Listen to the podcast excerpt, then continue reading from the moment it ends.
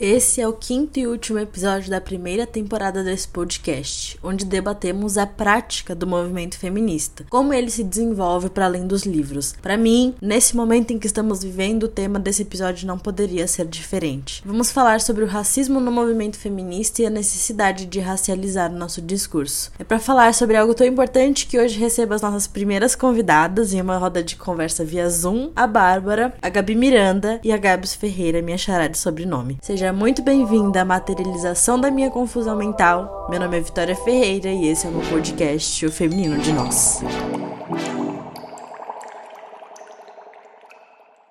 Eu queria que vocês se apresentassem, falassem um pouco o nome de vocês, idade, o que vocês fazem, estudam e assim um hobby para a gente sair um pouco da, da profissão. Gente, olá a todos que estão ouvindo a nós. Eu sou Gabs Ferreira, tenho 25 anos e eu levo uma vida assim bem comum, trabalhando, sabe? Mas recentemente eu me descobri na minha paixão de produzir conteúdo. Foi uma coisa que aconteceu assim magicamente. Tem sido um aprendizado para mim constante. Eu venho me conhecendo profundamente então, eu venho me aventurando pelo lado do social media, também pelo lado do videomaker, venho dedicado bastante meu tempo no Instagram para passar conteúdo para as pessoas com um propósito, para que eu crie uma conexão com as pessoas que me acompanham e isso tem sido assim para mim o máximo. Bom, meu nome é Gabriela, eu sou publicitária de formação, me formei já tem um tempinho, parece que não, mas aí já estou mais velha, eu acho, do que vocês. Eu tenho 26 anos. Sempre trabalhei com publicidade, comunicação. Hoje eu trabalho numa empresa grande também, na área de comunicação. É, e acho que, assim,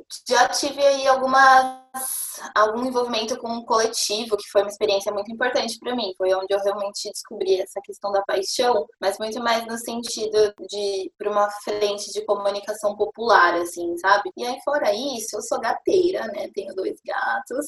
Ai, e eu vivo também. los e moro aqui em São Paulo, desde sempre, nessa Babilônia, aprendendo a lidar.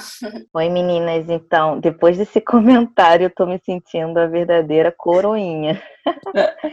Bom, eu me chamo Bárbara, eu sou daqui do Rio de Janeiro, da capital mesmo. Eu tenho 28 anos e eu sou professora alfabetizadora aqui na Escola Pública do Rio. Então, eu fui para o chão da escola, minha formação é em pedagogia eu estudo, estudei na, numa universidade pública aqui no Rio. E hoje em dia eu estou nessa quarentena e me comunico entre todas as.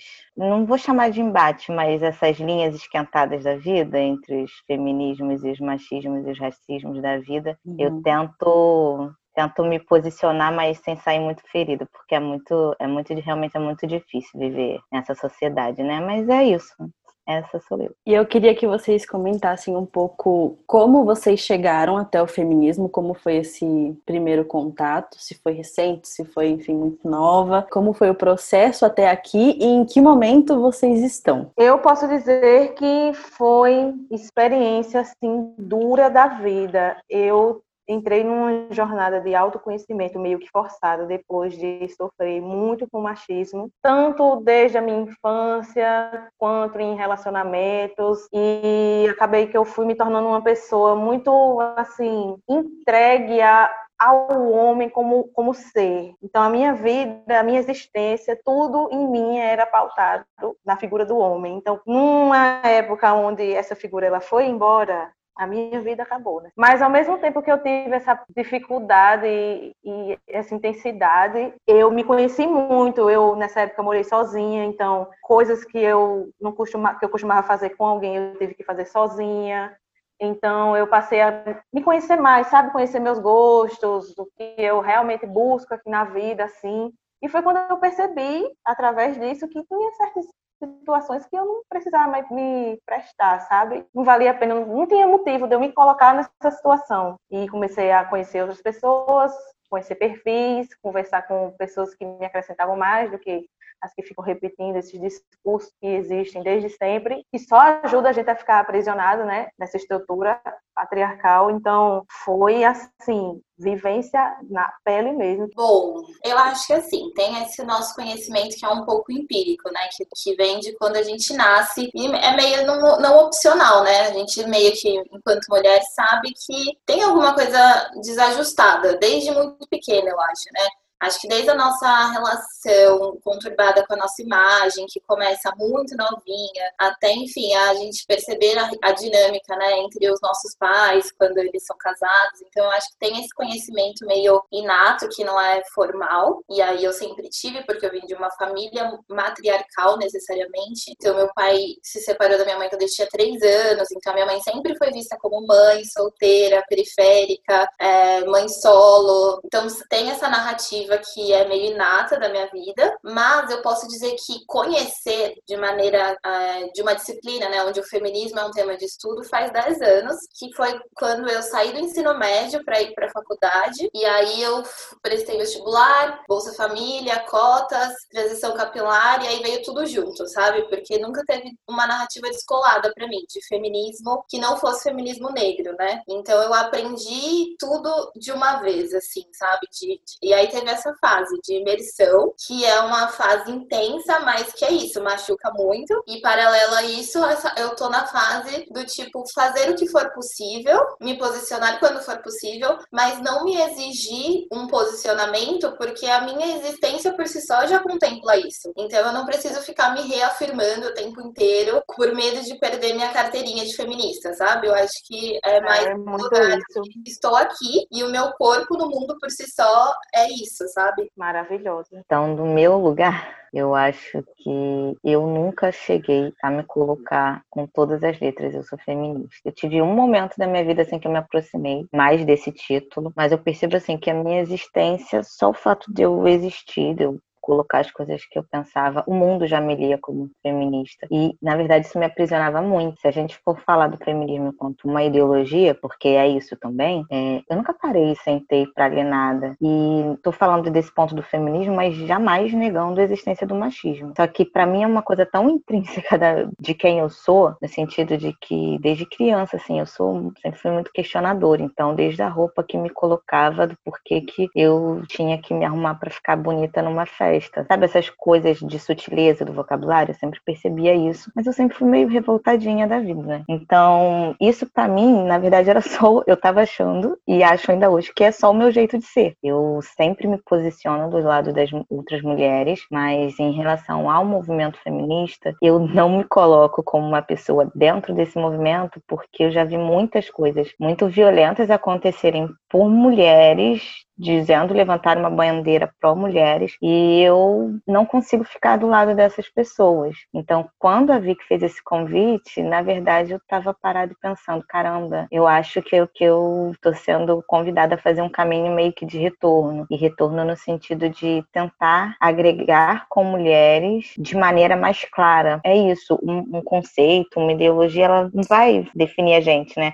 não estou preocupada com a minha carteirinha de feminista, eu estou preocupada que se alguém vai, vai me botar num lugar de destaque, que eu possa levar outras juntas, e principalmente as mulheres que tenham menos acesso, né? Então uhum. acho que é nesse lugar de ressignificado. Bah, você falou que algumas atitudes de mulheres te levaram a se afastar desse movimento. E eu queria que você falasse um pouco disso, se você se sentir confortável, porque eu acho que isso pode nos levar, enfim, a outros lugares. Sim, por exemplo, uma situação que eu passei, eu estava, sei lá, indo viajar e estava no carro com mulheres. Dentro, dentro dessas mulheres tinha uma mulher mais, mais, mais velha e que, assim, eram todas mulheres com conhecimento e posicionavam como feministas. Aí a gente passou por um lugar aqui no Rio que é que na época, né, existia e chamavam como Cracolândia, né? Aí o comentário que eu ouvi foi: é por isso que tem que legalizar o aborto, tem que parar com essa fábrica de marginais. Eu não vi isso uma vez só. Mulheres se posicionando dessa forma de aborto, que não era pelo direito de mulheres, na verdade era uma política eugenista feminista racista pra cacete. Então foram comentários desse tipo que fizeram com que eu não quisesse estar do lado desse tipo de gente. Porque é muito confortável você dizer assim: eu respeito todas as mulheres, mas quando eu ainda, na maioria dos espaços, me encontro em lugar de superioridade em algumas delas, infelizmente, né? Para algumas mulheres. Não estou falando que, que é assim todo o movimento feminista, não. Inclusive, aceitei esse convite porque acendeu, a Vicky acendeu essa esperança em mim de que é possível se fazer um movimento mais sincero, sabe? Porque para mim isso é uma questão de honestidade consigo mesmo. É,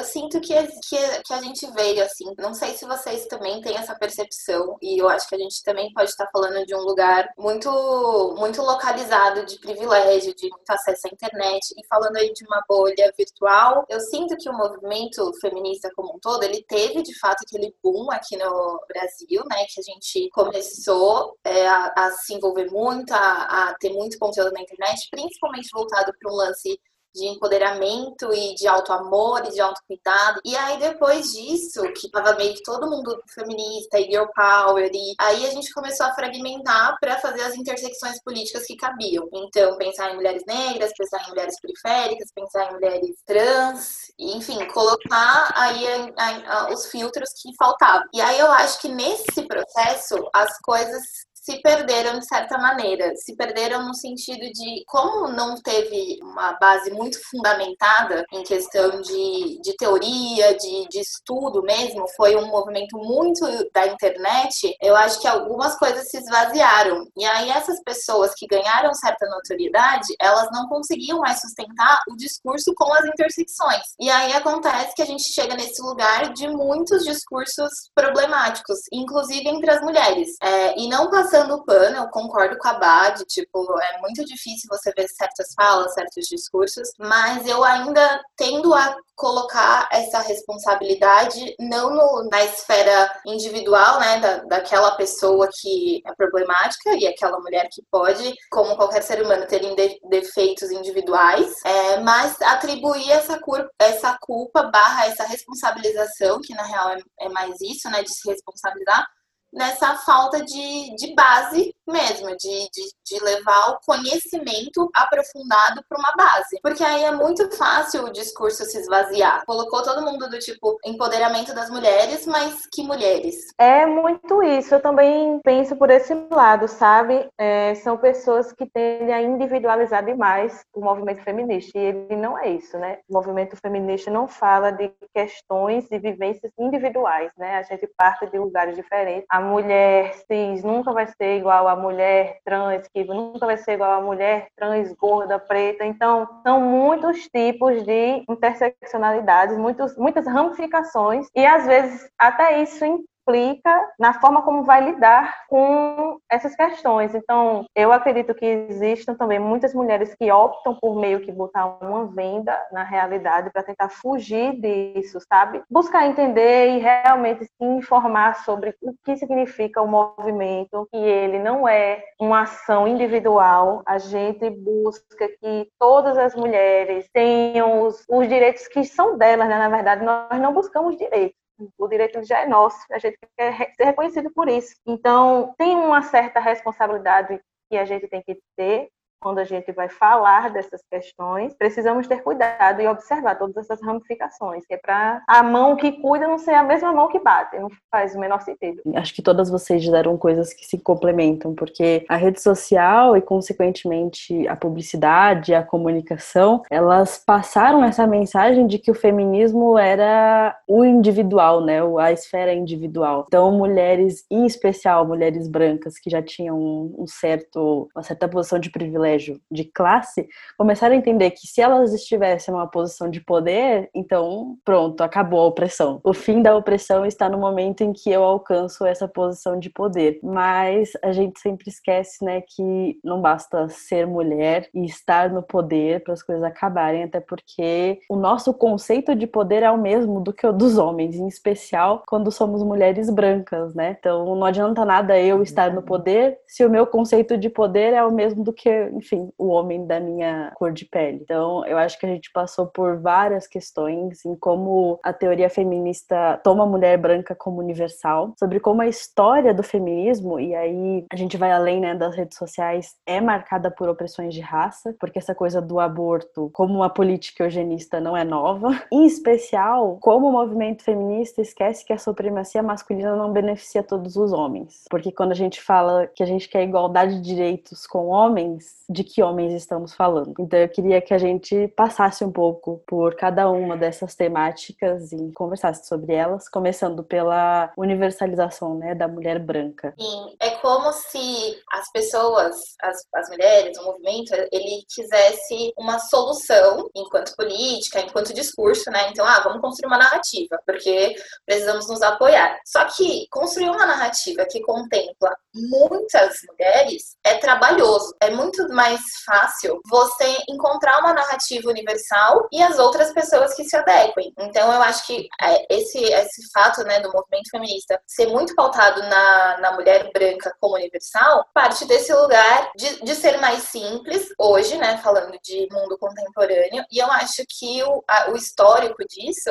é porque a gente vem de uma, de uma sociedade assim, planetária, né, global, racista. Então, a, as mulheres brancas, ainda que oprimidas, sempre tiveram mais acesso à educação, mais acesso aos livros, mais acesso como um todo, e era natural, natural entre aspas, é, que elas fossem puxar, de fato, esse movimento, assim, falando em formalizar o conhecimento, né? Porque é isso, a gente também tem esses conhecimentos não formais, que são, que numa política, numa política não, numa sociedade capitalista branca, não vai ser valorizado, né? Um conhecimento ancestral, um conhecimento de outras mulheres, de outras narrativas, que não eurocentrado, não, ele não vai ser formal, né? Ele não vai ser valorizado. Então é, é natural que os registros, os estudos, os primeiros movimentos, ele seja branco, porque nada que não fosse branco não era valorizado. Então eu acho que vem muito desse, desse lugar, sabe? Também entender o processo de formalização dos conhecimentos, que passou necessariamente por uma sociedade eurocêntrica, por uma sociedade capitalista, por uma sociedade branca, o que invalida automaticamente a narrativa ancestral. E tem uma razão filosófica também, porque de fato o feminismo, quanto filosofia, com esse nome, ele nasceu na Europa. Então, para além de questões que a gente vive hoje, historicamente ele é um movimento europeu e a gente tem que ter esse olhar. E aí a questão, por exemplo, do sagrado feminino tem muito a ver com o que você falou, do, dessa mulher branca universal. Ainda é um olhar branco cooptando tentando cooptar espaços negros, espaços de sacralidade diferente do, do europeu para dizer o quê? Não, eu também estou olhando para você, mas olhando de que ponto? Olhando do olhar de dentro, mesmo me despindo e tentando entender essa cultura, ou olhando do lugar do eu não quero me enxergar no lugar do colonizador, eu não quero, porque é desconfortável a gente assumir esse lugar do opressor também, né? Então faz parte disso da gente não aceitar mais essa imagem da mulher branca universal e se enxergar nesse movimento colonizador, né? Porque enquanto a gente não se enxergar, a gente não consegue parar ele, principalmente parar dentro da gente, né? Nossa, é muito isso que Bárbara falou. As pessoas elas tendem a se preocupar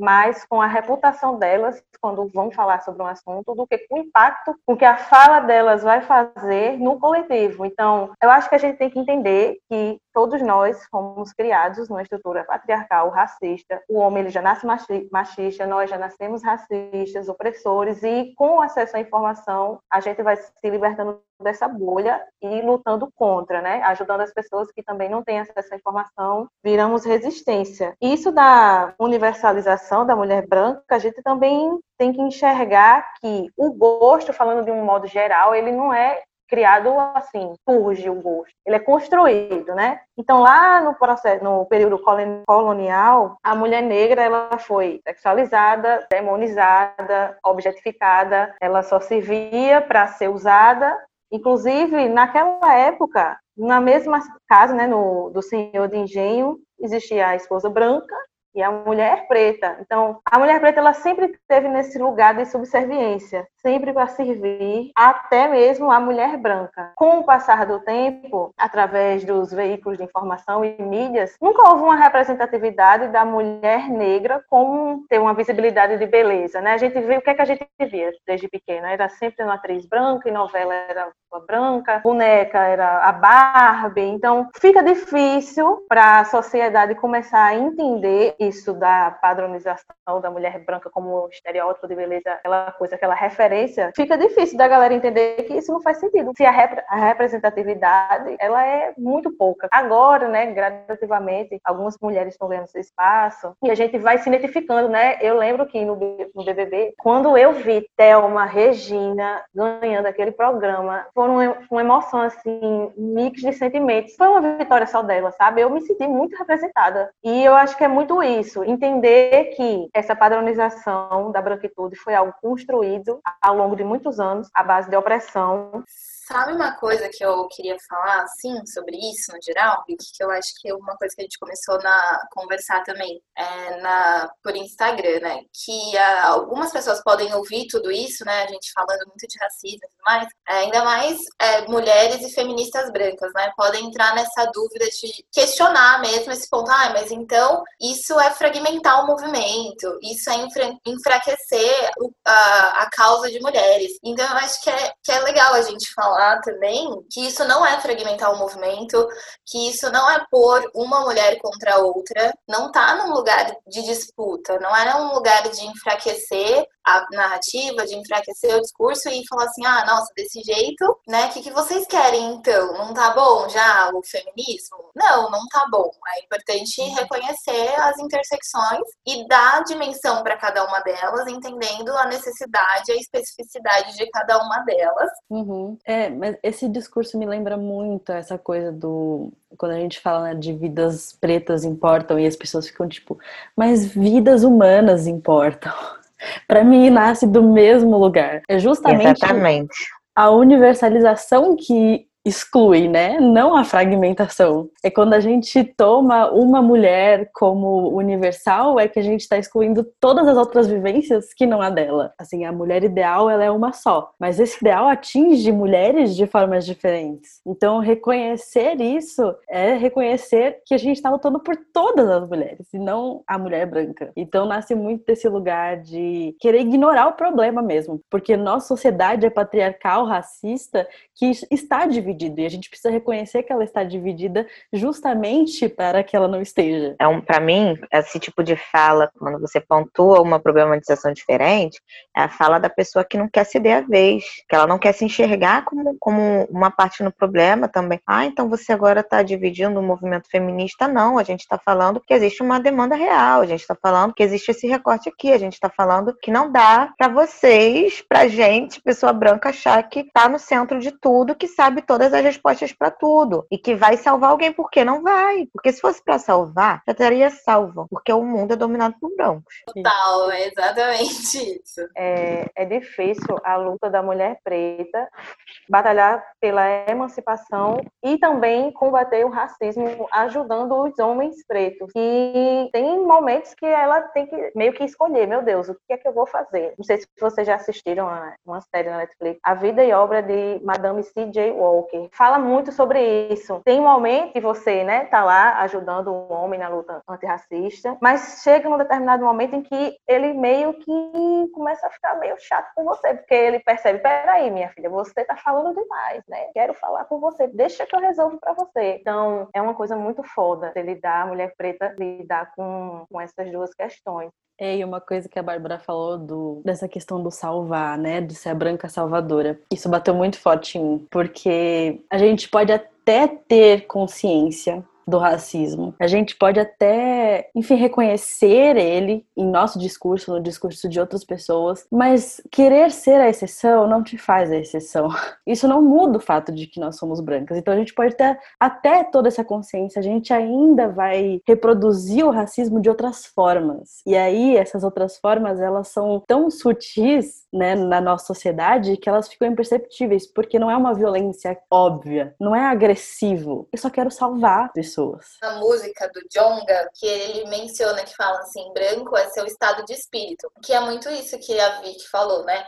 Querer ser a exceção não te torna a exceção. Eu acho que é muito importante que a gente, enquanto sociedade, sabe, amadureça esse ponto de vista de, de não se ofender só, entendeu? É quando a gente, quando a gente é, denuncia uma, uma ação racista, uma situação racista, não tá só ou sempre no lugar de ataque. E você não precisa automaticamente se sentir completamente ofendido. A gente tem que amadurecer e evoluir esse discurso, essa discussão mesmo racial, para que as pessoas se, se localizem antes de só se sentirem atacadas, sabe? Sim. Lógico, tem vezes que vão, que vão ter embates, então, tem vezes que vai ter discussão, mas é, não sempre, sabe? Principalmente se a gente está num ambiente de discussão, e aí uma universidade, uma, um debate, uma, uma, uma reunião entre amigos, não é sempre um ataque, mas é você se localizar, você sempre vai ser branco numa sociedade racista. É mesmo. E entender que você saber o conceito do que é racismo não inibe você de não praticar racismo, né? Ah, eu sei o que é racismo, eu já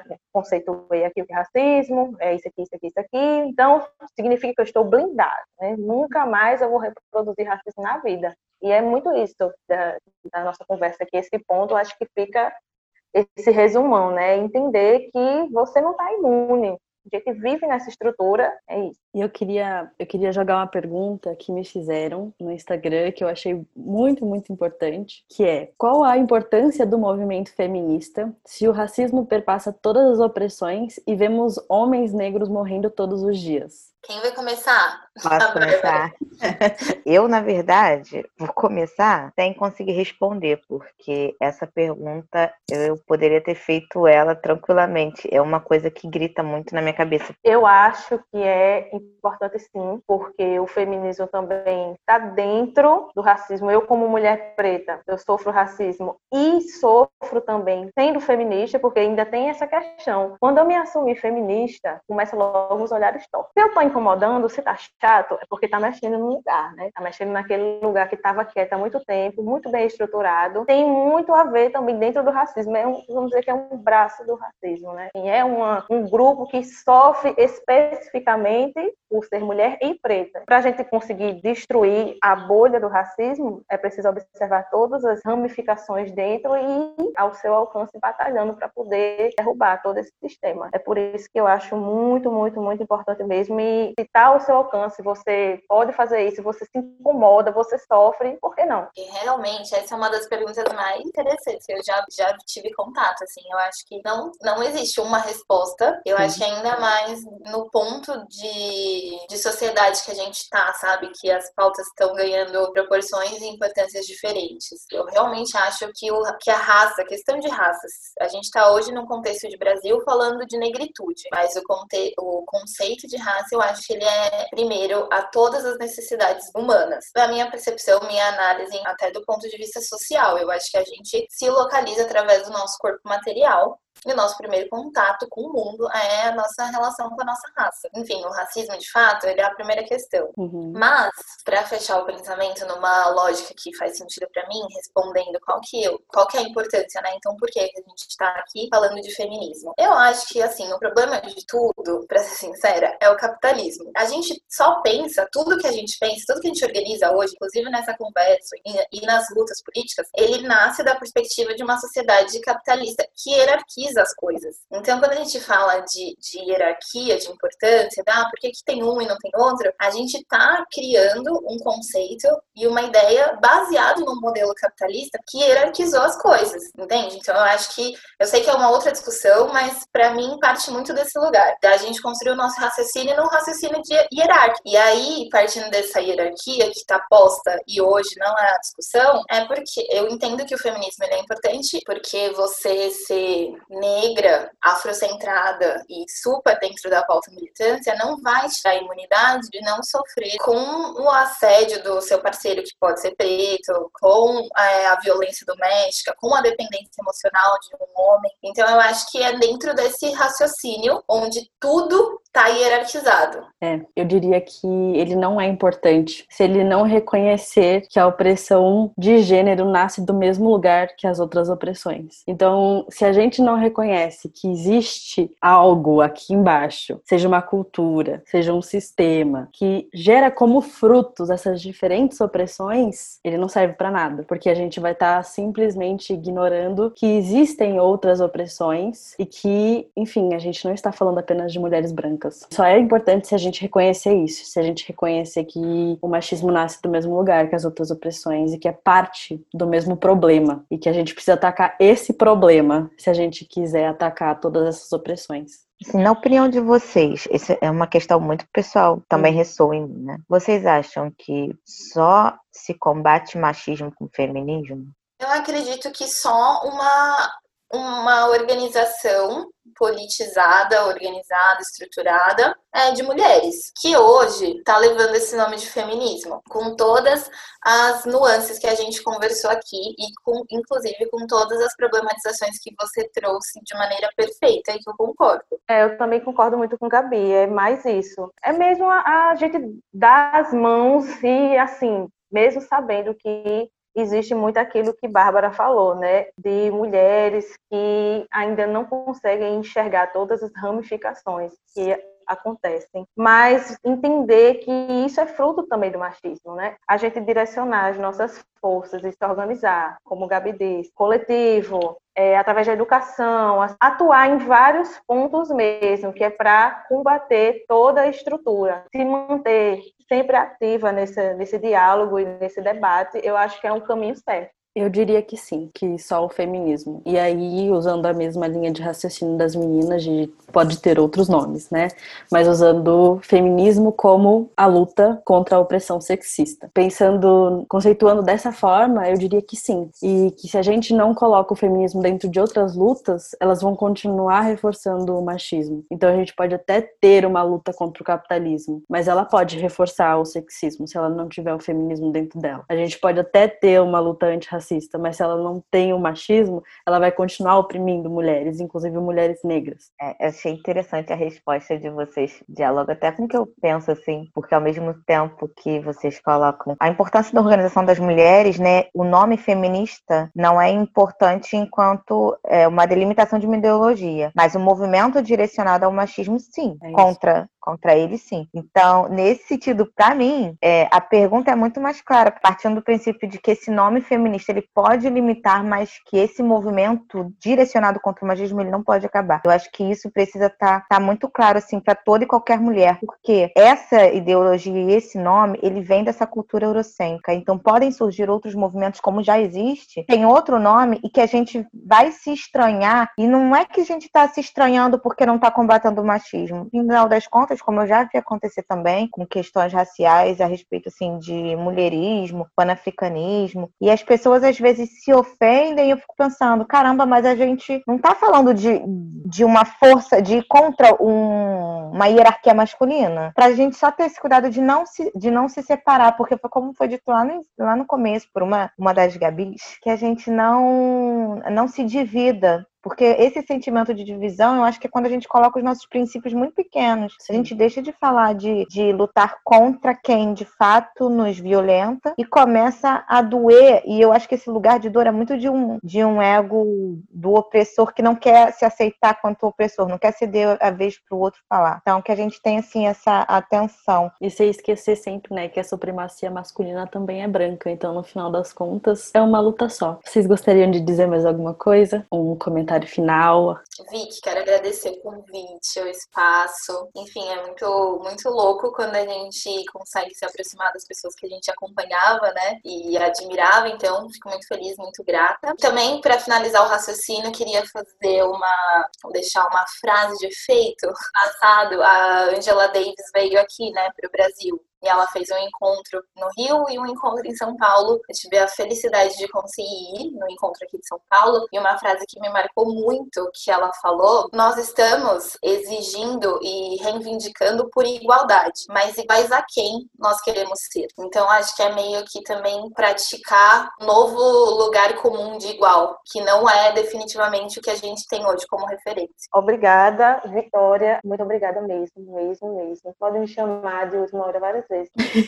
ah, eu quero agradecer também, porque assim, você me tirou de uma caixinha assim de 28 anos que eu tava dentro da caixinha e na verdade, desde o seu canal assim que eu acompanho há bastante tempo, era como se você fosse alimentando em mim uma vontadezinha de começar a, a falar sobre isso com esse nome, né? De falar de feminismo com esse nome. Porque eu converso, claro, não tenho medo do feminismo. Entre as minhas amigas, enfim, a gente debate muito sobre isso, mas no geral no mundo, eu acho que eu fiquei meio impactada por aí. Então, eu quero agradecer por você ter criado esse espaço seguro para qualquer mulher, né? Que se sinta à vontade para colocar as suas ideias, as suas opiniões. E foi muito bom conversar com todas vocês. Ai, gente, eu queria agradecer muito vocês, muito mesmo. Estou muito feliz por vocês terem topado fazer isso, topar conversar comigo, por, enfim, compartilharem as ideias de vocês. E, enfim, a gente se encontra por aí.